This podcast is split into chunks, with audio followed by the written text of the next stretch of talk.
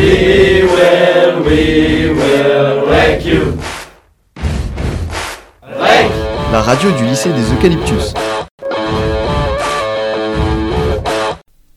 Le COJO, c'est quand même une organisation euh, assez grosse euh, au niveau du, euh, du mondial.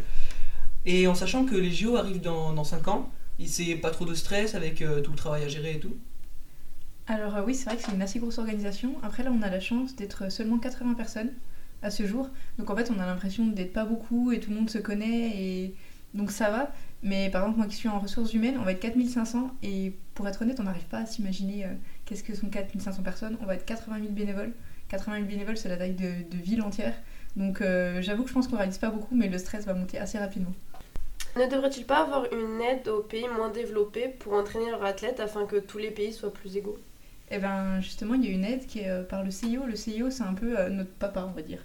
C'est euh, l'organisation internationale qui assiste l'organisation de tous les événements olympiques et paralympiques. D'ailleurs, moins paralympiques, mais nous aide quand même parce qu'il y a l'équivalent.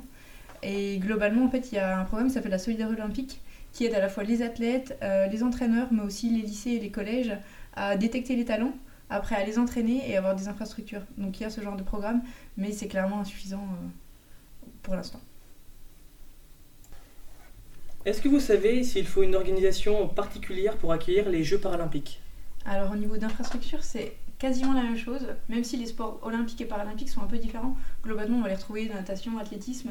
Mais par contre, ce qu'il faut, c'est qu'il va falloir adapter euh, les stades, ce genre de choses. Par exemple, la natation, ben, les personnes qui nagent et qui n'ont pas de bras, et ben, du coup, il faut un système particulier parce que forcément, ils ne pourront pas euh, s'accrocher au plot. Et... Donc, du coup, il y a des, un mé- des mécanismes qui vont pouvoir aider de- d'accompagner le handicap. Mais au niveau des infrastructures euh, des sites, c'est exactement la même chose.